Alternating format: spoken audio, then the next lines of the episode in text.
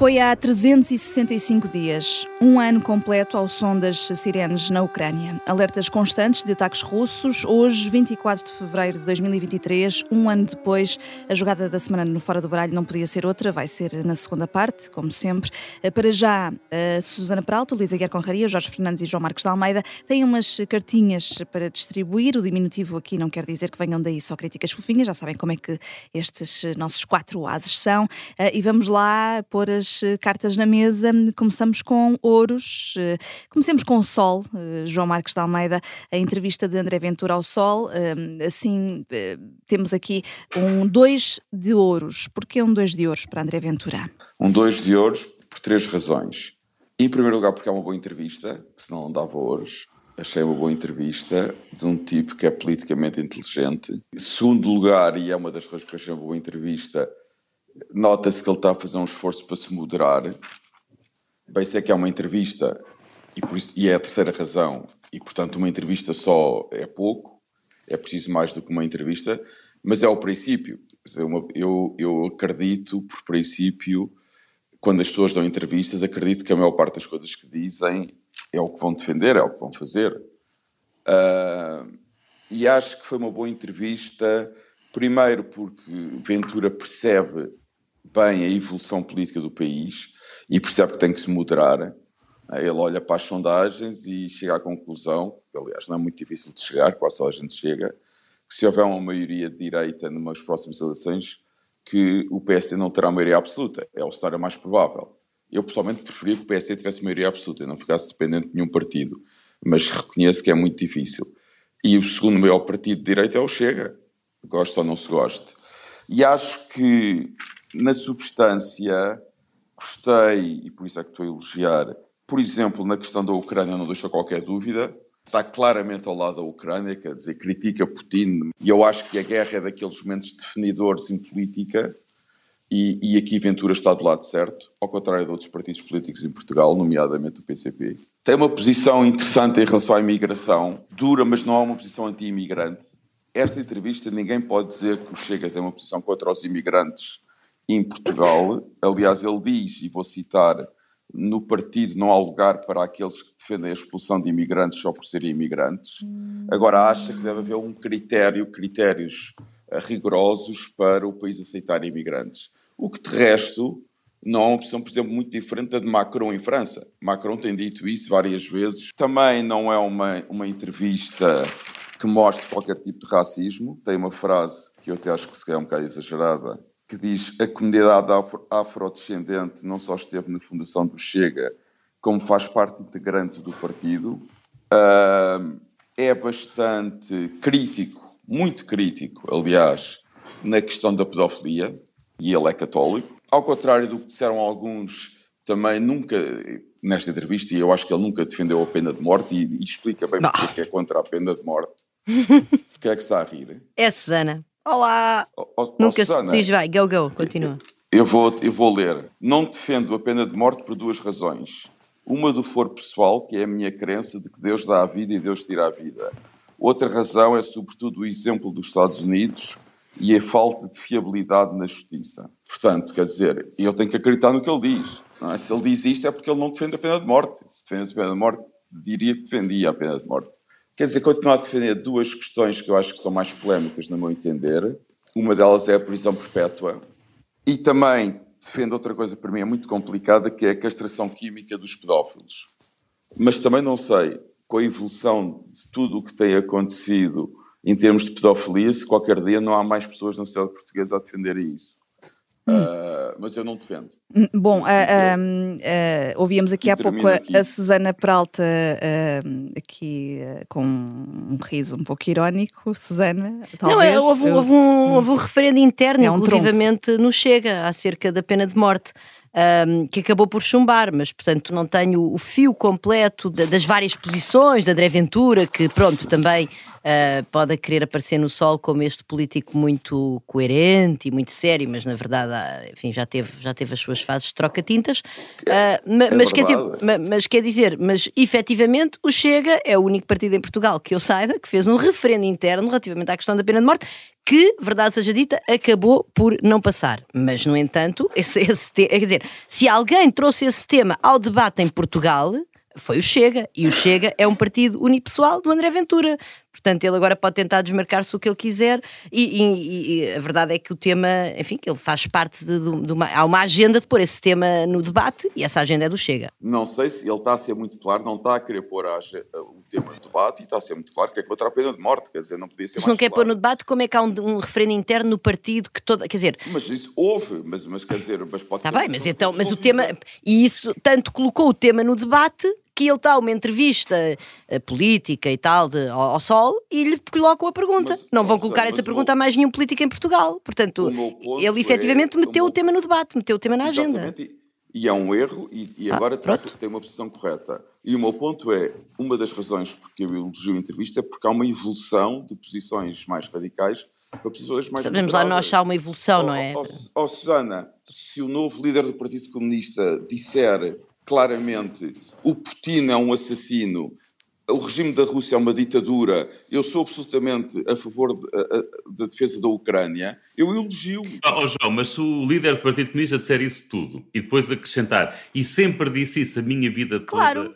tu vais a seguir elogiar também. E não é só isso, sim, Luís. Eu, a questão eu, é essa, porque, mas, mas oh, oh, João, a questão é essa, é que tu, tu, tu, tá, tu, tens uma intervenção onde dizes, eu parto do princípio que o que ele diz é verdade, e portanto tenho de acreditar no que as pessoas dizem. Ora, também houve uma entrevista há uns dias, feita pelo Polígrafo, uma grande entrevista feita pelo polígrafo André Ventura. Uh, e, e, essa entrevista, um bocadinho na linha de outras também que o Miguel Pinheiro, já aqui no Observador, já, também já lhe tinha feito, tem o, são, são entrevistas particularmente bem feitas, pegam no assunto e levam-no até ao fim. E, e, no caso do. Que não é o caso Ventura, desta do Sol que não é o caso desta do Sol. E no caso do André Ventura é muito bonito, porque ele, diz, eu, ele, ele, começa a dizer, eu não minto para dar votos. É assim das primeiras frases que ele dá na sua entrevista. E o polígrafo confronta-o diretamente com, coisa, com mentiras que ele disse. Com tweets falsos que depois ele se recusa a apagar e, e depois até houve aqui tweets que, tweets que ele disse, ok, então se isso é falso vou apagar e depois não apagou.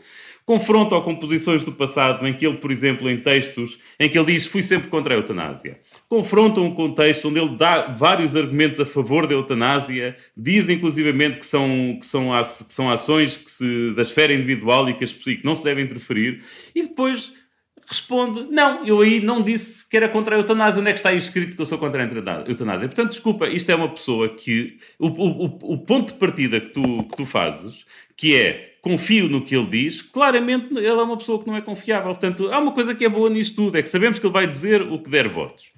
E como, apesar de tudo, eu até tenho alguma confiança no bom senso dos portugueses, acho que a determinada altura uh, ele não vai poder continuar a dizer os disparates que tem, uh, que tem dito para, para, para para ganhar mais, mais, mais votos. E, portanto, nesse, é nesse, é, essa é a leitura que eu faço da dimensão. Muito bem. E, da, e, e tu confias, eh, Jorge Fernandes, tu confias ou é mais um trunfo? Não, no bom senso dos portugueses de todo. Quer dizer, é impossível confiar quando o Partido Socialista continua a ganhar eleições sucessivamente e quando o português observa, enquanto Portugal empobrece.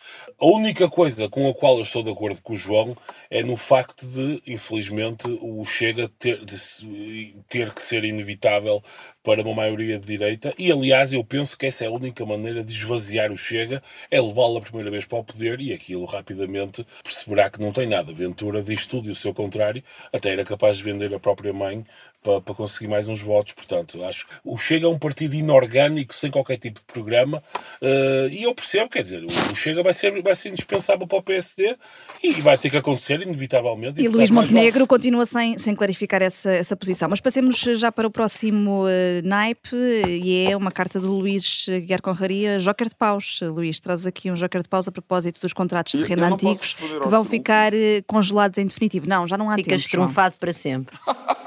Foste respondendo.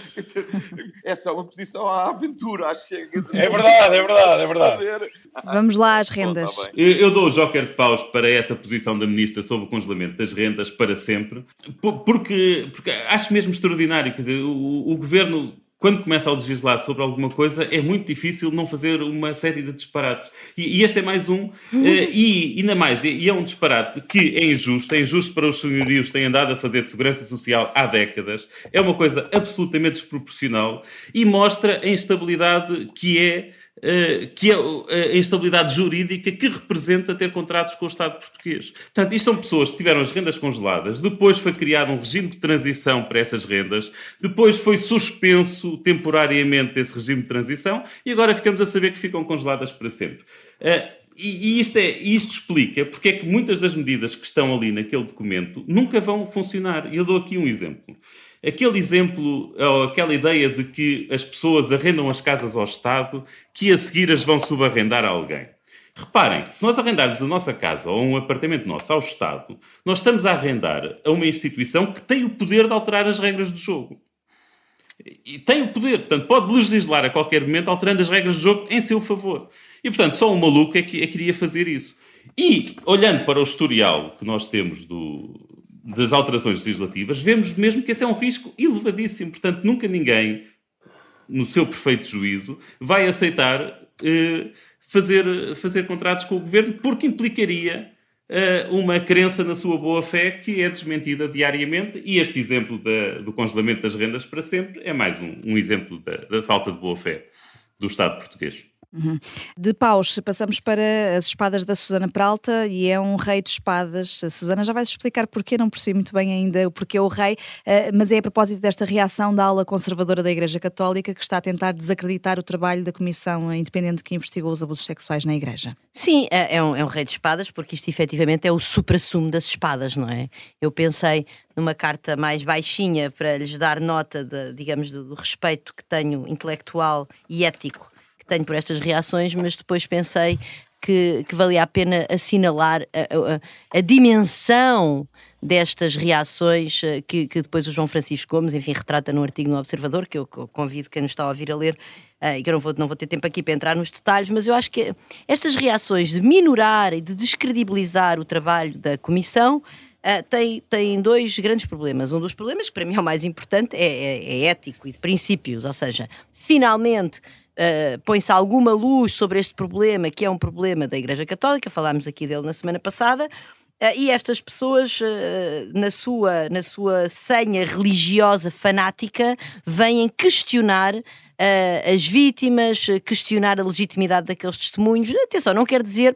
Para já, a, a, Comissão fez uma validação prévia dos testemunhos, com base, enfim, na credibilidade vamos até imaginar que se calhar lá meia dúzia de pessoas, podemos imaginar que inventou, ou que, quer dizer, e não houve 512 pessoas que chegaram à frente, vamos acreditar que há 512 pessoas capazes de inventar aquele tipo de detalhes acerca de traumas da sua infância uh, e que dois psiquiatras naquele grupo não iriam ser capazes de, de, de identificar isso, parece-me realmente uma falta de respeito. Sabe-se que há suicídios ligados a estas coisas e vir a público na semana a seguir, em que esta ferida aberta uh, fica exposta, descredibilizar isto é de uma é, é realmente de uma irresponsabilidade sem nome, uh, em primeiro lugar. E depois, de um ponto de vista mais pragmático, ou seja, se esta gente só quiser uh, fazer sobreviver a sua instituição querida, que é a Igreja, então deviam estar calados, quer dizer, deviam, deviam ser minimamente estratégicos e de facto não o foram. Só dar dois exemplos, por exemplo, Seabra Duque diz que não encontra grandes indícios de encobrimento. Ora, a abertura dos arquivos e aquilo que os historiadores leram nos arquivos mostra os indícios de encobrimento. E não encontraram mais porque os arquivos foram apenas abertos em, em outubro. Uh, se abre Duque, que é secretário da Federação Portuguesa pela Vida, só para. Pronto. Para... Sim, sim, exatamente. Eu, eu e, que, e que faz o posto no Facebook. que eh, uma das pessoas que estava à frente da comissão, Pedro Stretes Ribeiro, está acima de qualquer. Quer dizer, é uma pessoa de uma elevada competência. Quer dizer, como é evidente. Todas as pessoas daquela. pôr em causa uh, um, a seriedade do seu trabalho. Por pessoas claro. sérias e profissionais e que têm uma. Mais, e que Pedro Sérgio Ribeiro tem demonstrado em várias partes da sua etapa profissional durante muitos anos, tem uma preocupação genuína com as vítimas de, Como é óbvio. de, de pedofilia. Sim. E, portanto, quer dizer, pôr em causa o trabalho da, de uma comissão com pessoas que têm dedicado toda a sua vida profissional a defender as vítimas de pedofilia, é, é, é acho que é, é, é, um bocadinho exagerado. É, é de é facto. pouco católico. É, pouco católico. católico. E depois o padre Porto Carreira, aqui nas páginas do Observador, que defende que o relatório não devia ter tido uma divulgação pública. Portanto, continuar no circuito fechado da igreja, que nós sabemos que andou a, a tapar. Eu queria só dizer mais uma coisa. Estas pessoas representam o que representam na igreja, Uh, isto tudo não seria um problema se as hierarquias estivessem com mais cuidado. Ora, até agora ninguém se demitiu, ninguém dá dá sinais de querer mexer no que é que seja. Enfim, é verdade que os bispos vão encontrar para a semana, vamos lhes dar tempo. Mas houve uma, houve uma vigília nos Jerónimos esta semana em que Dom Manuel Clemente, Clemente peço desculpa, presta as seguintes declarações ao público. Quando as feridas são assim tão profundas, no final só se resolvem com Deus porque isto vai acima daquilo que são as nossas simples capacidades e boas vontades, etc. Não, meu caro, isto tem que se resolver com a justiça dos homens. E enquanto a Igreja não se confrontar com isto, está tramado. Uhum. Hoje temos mais uma uh, carta de paus, uh, desta vez uh, para o Jorge Fernandes, e é aqui a propósito dos ativistas anti-Putin que exigem uma indenização de 120 mil euros à Câmara de Lisboa e exigem também, lá está, responsabilidades políticas, isto a propósito dos dados que foram partilhados com as autoridades russas. E escolheste, Jorge, um dois de paus. Porque isto é, é um caso absolutamente inenarrável. Quando o ano passado saíram as notícias que a Comissão Nacional de Proteção de Dados tinha condenado a Câmara Municipal de Lisboa a pagar 1 milhão e 250 mil euros uh, de multa, eu presumi sempre, na minha inocência, que este valor seria pago às vítimas, portanto, a quem foi lesado no processo. Mas aparentemente este valor é pago pela Câmara Municipal de Lisboa, ou será pago quando, quando, quando, quando o Tribunal eh, dirimir esta situação entre a Câmara e a, e a impugnação da multa, eh, será pago ao Estado Central. Portanto, as vítimas no meio disto tudo nunca seriam recompensadas. A Câmara Municipal faz a asneira que faz e o, quem, quem deve ser recompensado é o Estado Central. E, portanto, isto não tem qualquer sentido. Os verdadeiros lesados continuariam, portanto, sem qualquer tipo de indemnização. E, portanto, esta semana os ativistas russos deram entrada com um processo judicial para que se faça finalmente algum tipo de justiça. Eu acho isto uma nota importante, que os ativistas não fazem isto por dinheiro, até porque já garantiram que iriam doar. Portanto, é é, é, absolutamente notável como a ideia de justiça material e simbólica é, está tão distorcida em Portugal. Há, um, há uma condenação e, e, portanto, a Câmara Municipal de Lisboa não tem que indemnizar as pessoas que realmente foram vítimas de tudo isto. Especialmente no contexto em que estamos, uh, que vamos falar mais na segunda parte, é absolutamente miserável que a entrega de dados a um país autoritário, uma, uma, uma, um país, uma ditadura feroz, eh, não, esteja, não esteja, as, as autoridades portuguesas não tentem pelo menos cobrir a vergonha que foi tudo aquilo que fizeram e que não façam também um pedido de desculpas público e formal. Uhum. Eh, para quem eh, esteja atento, ainda não saiu nenhuma carta de copas, mas deixámos para o fim desta primeira parte uma rainha de copas ou rainhas para jogadoras da Seleção Nacional de Futebol. Estão pela primeira vez no Mundial. Luís, fazes aqui de porta-voz do nosso painel.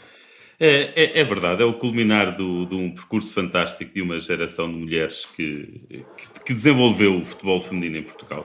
Uh, e que já, já fomos a dois, dois, europeus, nunca tínhamos ido a Mundial, finalmente vamos, com dois golos de, da Diana Gomes e outro da Carol Costa, mesmo a, ali a cair do pano, quando já todos nós pensávamos que íamos para, para prolongamento, uh, e de certa forma é a legitimação do crescimento do futebol feminino em Portugal. Portanto, o, o futebol feminino deu um grande salto há uns anos em Portugal com o Sporting Braga e com o Sporting, quando se juntaram à modalidade. Há poucos anos o Benfica juntou-se, o que também permitiu dar mais um salto. Agora falta verdadeiramente o Futebol Clube do Porto eh, juntar-se ao, ao, campeonato do futebol feminino para, para, para ganharmos dimensão e, e espero e continuar o desenvolvimento do futebol feminino, tanto as nossas copas para estas mulheres que têm estado a desbravar caminhos. Hum, a, a, quem for ao Google pesquisar eh, por seleção feminina de futebol vai ver que aparecem foguetes. Eh, aconteceu comigo ontem, um, tal este feito, há foguetes no Google. Infelizmente, na segunda parte vamos falar de outro tipo de foguetes da guerra.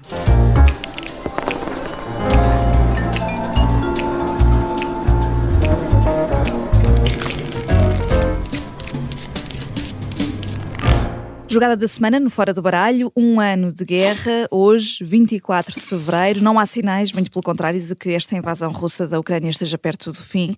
Aqui chegados, Zelensky participa hoje no encontro do G7, grupo que reúne os Estados Unidos, o Reino Unido, França, Alemanha, Itália, Japão e também o Canadá. A União Europeia eh, tem também representação. Eh, os norte-americanos têm sido, de resto, grandes protagonistas nesta guerra. Eh, Jorge, até pensaste em Joe Biden inicialmente para, para o teu naipe da primeira parte, ele que foi aqui esta semana em cima desta efeméride. Se tiveres aí uma carta na manga para escolher, até podes colocá-la aqui em cima do tabuleiro de jogo.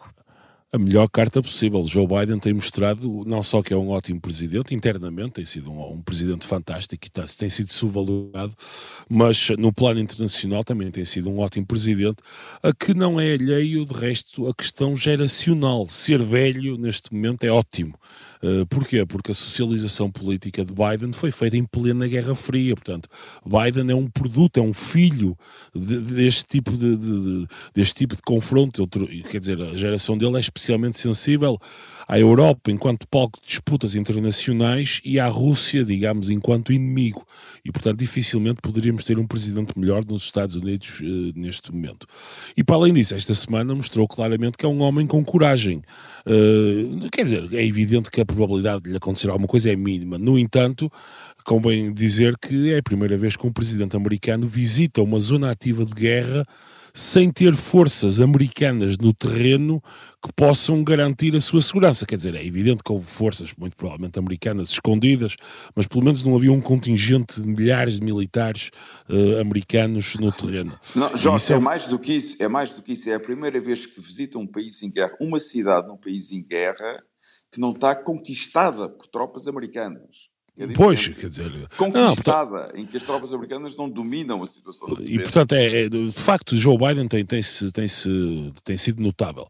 No entanto, se, se, os americanos de facto têm sido notáveis ao longo, de, ao longo deste ano e têm, têm praticamente sem falhas estado ao lado do povo, uh, do povo ucraniano, esta semana saiu um relatório do European Council on, For, on Foreign Relations que nos devia, enfim, que mostra um bocadinho a outra parte da, da guerra, digamos assim. Isto é, mostra, uh, o, portanto, o, este, este relatório fez sondagens e recolheu dados em todo o mundo uh, e, e, mostra inequivocamente que a Ucrânia e toda, e toda esta questão uniu o Ocidente, portanto, aqui entendido como a Europa e os Estados Unidos, como há muito não se via, quer dizer, nada como a existência de um inimigo comum para esquecer as diferenças internas, digamos, dentro de um, de um grupo, uh, mas por outro lado, o relatório relatório mostra também, por exemplo, que 79% dos chineses, 80% dos indianos e, curiosamente, 69% dos turcos, um país da NATO, uh, veem a Rússia como um aliado a um parceiro.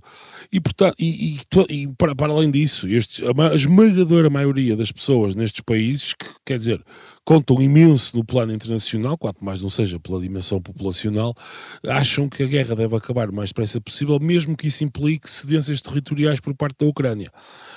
E, portanto, sob este ponto de vista, o Putin uh, e aquilo que vimos esta, esta semana nos balanços da guerra, se por um lado militarmente a coisa está a correr melhor, economicamente aparentemente a coisa está a correr menos mal do que aquilo que as sanções iniciais, aquele limite inicial poderia fazer pensar, uh, porque a economia russa aguentou-se melhor do que aquilo que se esperava por, no primeiro ano, enfim, graças à subida em flecha do, dos valores do, do petróleo, do gás, etc., que agora agora já, já normalizaram e as consequências poderão vir a mais longo prazo, portanto, se foi benéfico neste ano que passou, provavelmente este ano que vem e será, será mau para a Rússia.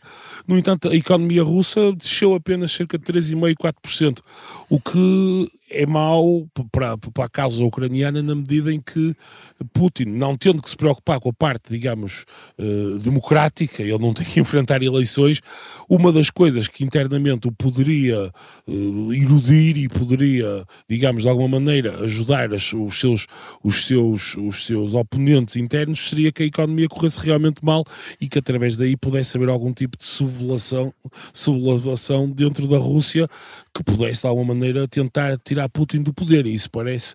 Então, se, quer dizer, essa, essa parte parece estar bastante dominada. Tu acreditas minimamente nos dados sobre a economia russa? É não, eu, não, isso eu concordo contigo. Eu concordo. Então, então de que é que estás a falar, Jorge? Não, isto, isto, são dados, vamos ver uma coisa, isto são dados, são dados recolhidos e estimativas feitas por fontes internacionais, atenção. É, é, é mais mortes de Covid na China, também não morreu ninguém, não foi? Mas, mas oh, Jorge, não, não, e continua, continua. Esses dados têm que ser disponibilizados por, pelos russos. Não Sim, está, claro.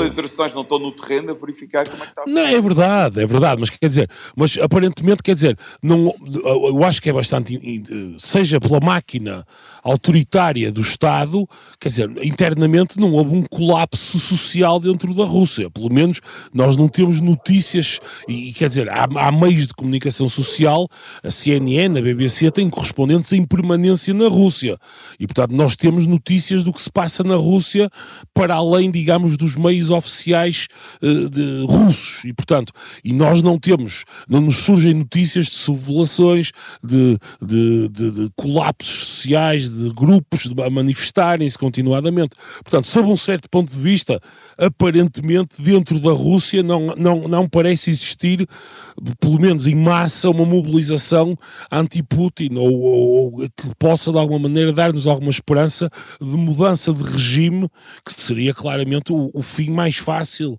uh, para a guerra, pelo menos neste Bom, momento. Depende de quem substituísse o Putin, não é? Sim, claro. Ou seja, não, não, não, mas repara, é que há, quer dizer, ele está, quando pensas, por exemplo, naquela gente do grupo Wagner e não sei quê. Uh, não, mas eu acho não, que o Jorge, quando diz mudança de regime, está assim. Não, não. Ok, ok, desculpa, tens melhor, razão. Não é? não é? Não é mudar de cabeça, é mudar de regime. Seria tá para bem. melhor, não é? Seria para melhor. Desculpa. O presidente é mudança de regime. Está bem, está bem, não, não tinha percebido. Tens razão, Jorge. Hum. Uh, uh, e olhando aqui para a posição da, da China, uh, João, o secretário-geral da NATO, Jens Stoltenberg, diz que há alguns sinais de que os chineses vão apoiar a Rússia.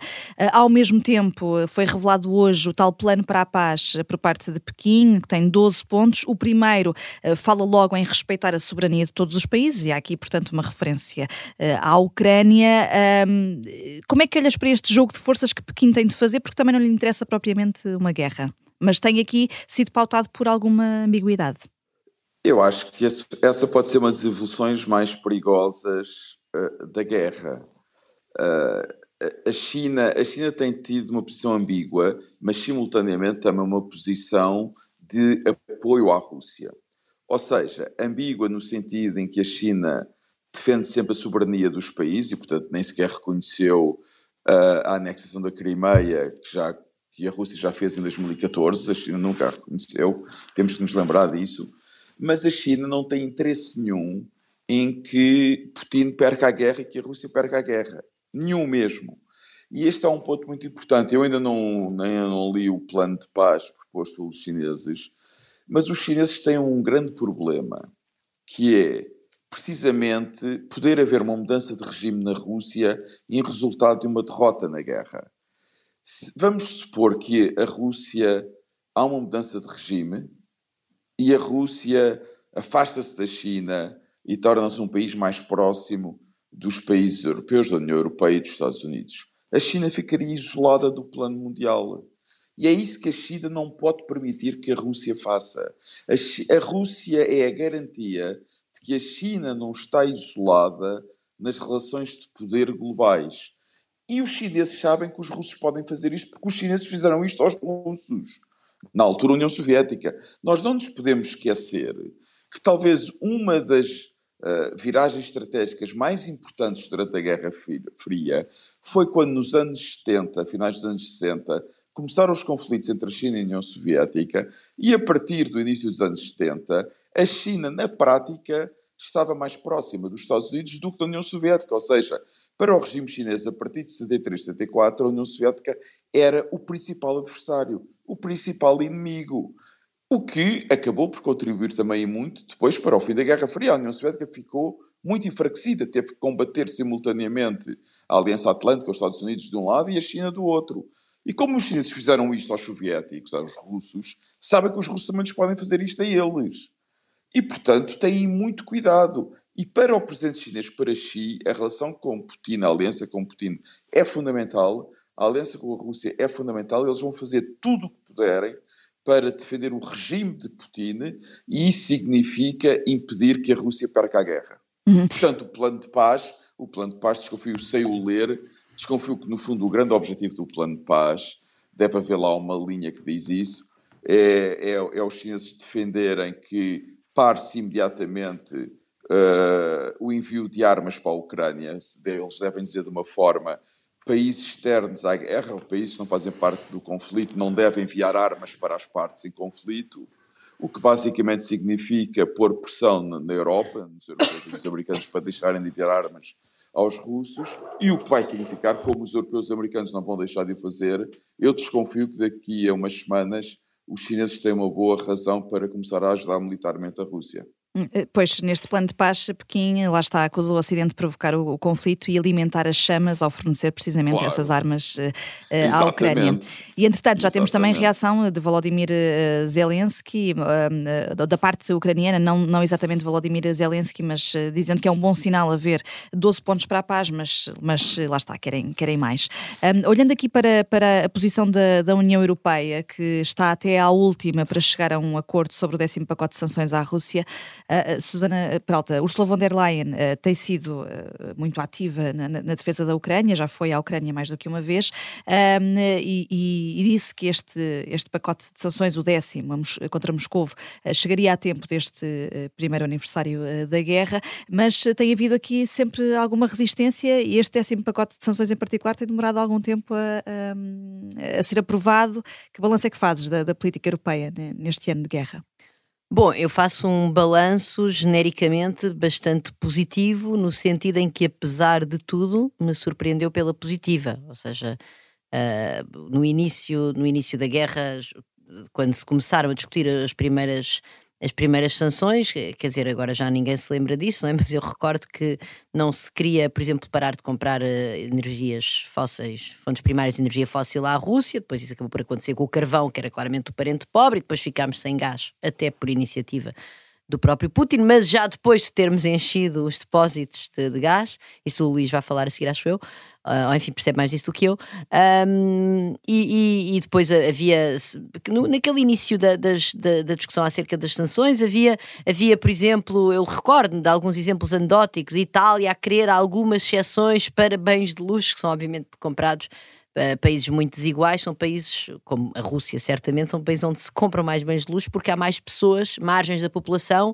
com dinheiro para comprar aquele tipo de bens, não é? Portanto, uh, artigos luxuosos italianos, em Portugal há uma margem, há poucas pessoas que são capazes de comprar, embora seja um país bastante desigual, não se compara com a desigualdade da Rússia, e depois somos enfim, a, a, quantidade de pessoas com aquela disponibilidade para pagar não, é, não se compara, como é óbvio. Portanto, não, não, há, não, há, não há milionários em Portugal como na Não, não, como é óbvio, como é óbvio. Estava só, eu estava aqui, o exemplo de Portugal é era de qualquer outra democracia ocidental com instituições redistributivas, etc. Não, e enquanto que a Rússia é um, é um Estado de recursos naturais uh, profundamente cleptocrático e, portanto, em que há elites extrativas.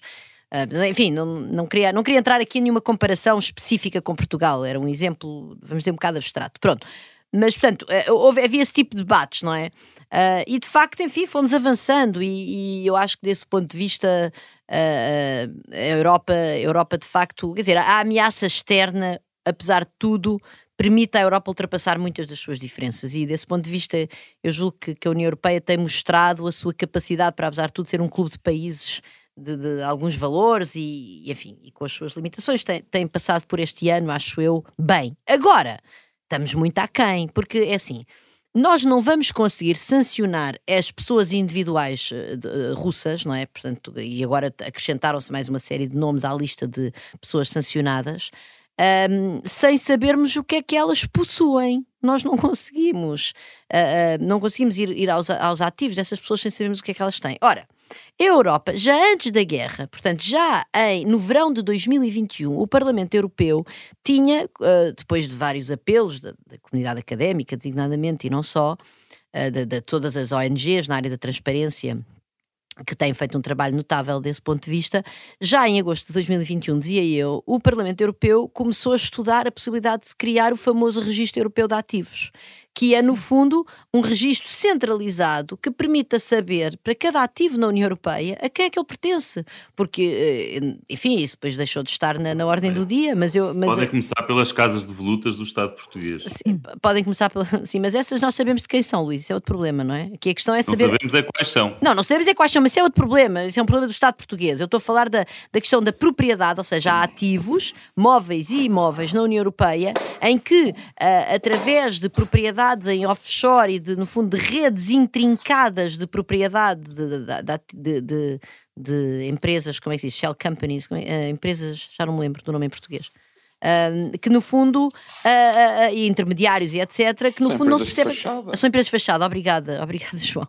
Que no fundo não se sabe a quem é aquilo que pertence. Ora, essa discussão que começou antes ainda da guerra e que depois da guerra ganhou algum ímpeto, houve até algumas audições no Parlamento Europeu, inclusive estive numa delas, enfim, online, e acabamos por estar, continuamos neste ponto em que não andamos nem para a frente nem para trás, portanto, esse registro ainda não existe, nós ainda não conseguimos verdadeiramente congelar os ativos dos oligarcas russos, um, e enfim, conseguimos alguns, alguns, mas a percentagem é muito baixa, e isto o que é que diz? É que não há só interesses divergentes do ponto de vista dos países, portanto, a questão não são só os artigos de luxo italianos ou as marcas, não sei, de, de, de, de outros países, uh, são também, há interesses também dentro dos próprios países, há indústrias.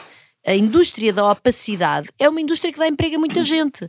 Nos escritórios de advogados, não vou dizer que são todos, de maneira nenhuma. Escritórios de advogados, empresas de consultoria, empresas de auditoria, tudo o que é do setor financeiro. Só, eu acho que, ah, Susana, e... só, só, um ponto, eu acho que essa questão é muito importante, porque a guerra está a revelar a capacidade de infiltração de regimes como Além disso, em estruturas, em estruturas de poder económico e político das sociedades ocidentais que é muito preocupante. E não é só a Rússia, seguramente que a China será capaz de fazer o mesmo. Não. Nós há bocado falámos da história, o Jorge falou da história da Câmara de Lisboa. É este tipo de cumplicidades com o poder económico, com empresas privadas, mas também com o poder político e a capacidade de infiltração destes regimes nas nossas sociedades que é muito preocupante. Uhum. Uh, ah, um, Susana. Uh... Não, não estou a concluir, era isso. Portanto, no fundo, eu acho que nós eh, vamos. E, e isso há uma limpeza que tem de ser feita dentro de cada uma das nossas democracias, que é, no fundo, nós queremos ou não queremos ter partes importantes da nossa economia a viver de vender opacidade a estes regimes pouco recomendáveis, que obviamente não é só a Rússia, a China, certamente, Angola, enfim, outros, muitos outros uh, uh, clepto, cleptocracias ligadas a recursos naturais que exploram o seu povo e, no fundo, o que nós fazemos é, é subcontratar a exploração. E esse trabalho é o que como a União Europeia ainda não fez. Hum. Apesar de tudo, a Susana Peralta olha aqui para o copo meio cheio neste primeiro ano de guerra, na atuação da União Europeia, havendo aqui, eh, no entanto, ainda eh, muito por fazer. e a Luísa Guiar Conraria, a Susana levantou aqui o véu também àquilo de, de, de, que vais falar, da, da, da crise energética. Uma das consequências desta guerra foi essa crise energética. Estávamos todos à espera de pior, é a pergunta que eu te faço. Estamos em pleno inverno e tivemos muitos avisos de que ia ser difícil, muito difícil difícil? Foi assim tão difícil? Não, quer dizer, neste momento está confirmado que não foi e, e, e, portanto, que as visões catastrofistas não se, não se verificaram. Eu devo dizer, portanto, em relação àquela intervenção do Jorge sobre a forma como a Rússia está a aguentar do ponto de vista económico esta guerra, eu acho que é, confio tanto nesses números como confio nos dados oficiais das instituições internacionais sobre as mortes de Covid na China. Ou seja, não acredito.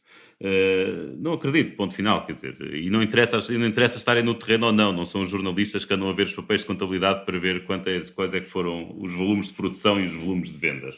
Uh, agora é evidente que a parte social está controlada, mas é uma ditadura, portanto, não é, é, quanto as ditaduras muito repressivas conseguem, conseguem suster grandes descontentamentos simplesmente porque a violência é demasiado grande. Uh, e isto aqui devia nos lembrar esta discussão sobre o, o, catastrofismo que viria para, para a Europa, das sanções e das Uh, e, e, especialmente da, questão do gás e do petróleo, que muitas vezes ouvir uh, as pessoas que estão no terreno, ouvir os industriais, ouvir os donos das empresas, muitas vezes uh, é ouvir as pessoas erradas. Não porque eles não percebam do assunto, obviamente percebem, mas porque são partes interessadas.